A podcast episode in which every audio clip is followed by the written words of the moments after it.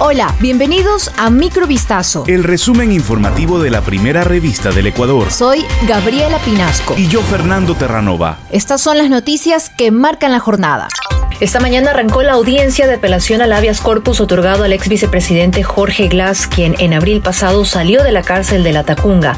El SNAI y la Procuraduría General del Estado buscarán revertir este recurso. Sin embargo, existen más de 30 amicus curiae que estarán vigilantes de la decisión de los jueces que integran la Corte Provincial de Justicia de Santa Elena. Mientras tanto, el portal Código Vidrio reveló varios videos en los que se observa a Glass reunido con el entonces director de la Agencia de Regulación y Control Hidrocarburífero, José Luis Cortázar, para hacerle algunos pedidos. En aquel entonces, el movimiento oficialista Alianza País buscaba captar votos en la campaña electoral, por lo que Glass explícitamente le pidió a Cortázar que eliminara las restricciones para la comercialización de explosivos para los mineros, así como la relajación de reglas para la venta de combustibles en las provincias fronterizas. En vista de la falta de apoyo en esas localidades, el gobierno de Rafael Correa planeó modificar las restricciones para los cupos de gasolina. Vea los reveladores videos en vistazo.com.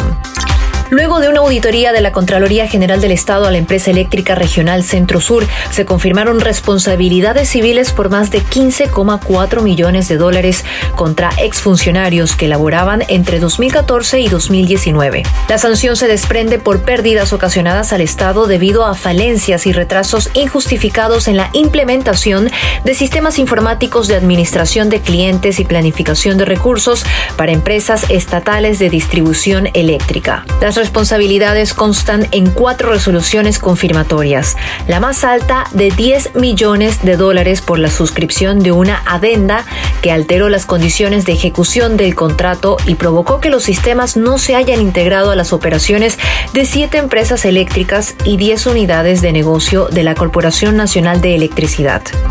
El abogado penalista Juan Neira, de 58 años, fue asesinado al estilo sicariato este miércoles 18 de mayo en Esmeraldas. El crimen fue registrado cerca de las 10 y media de la mañana en las calles Manuela Cañizares y Bolívar, frente a la gobernación de la provincia esmeraldeña.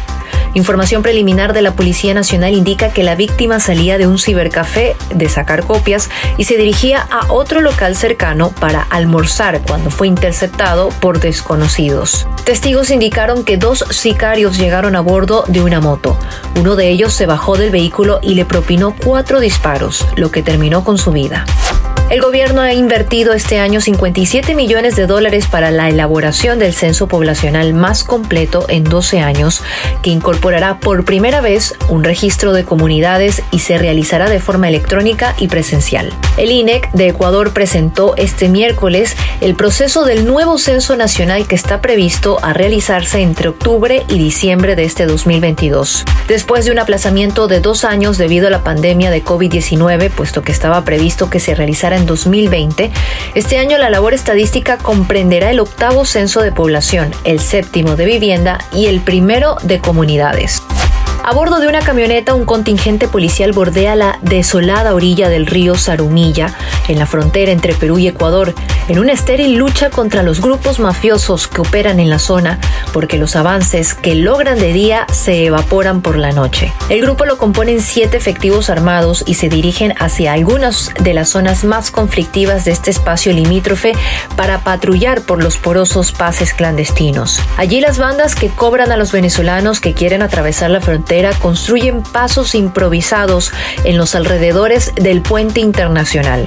En su entorno confluyen el tráfico de personas, el contrabando de gas, combustible, armas y estupefacientes, entre otros. La actividad policial es constante y buen ejemplo es la localidad fronteriza de Aguas Verdes, donde una operación binacional desarrollada a finales de abril con cerca de 600 efectivos y ayuda de maquinaria pesada logró neutralizar una veintena de estos pasos artesanales.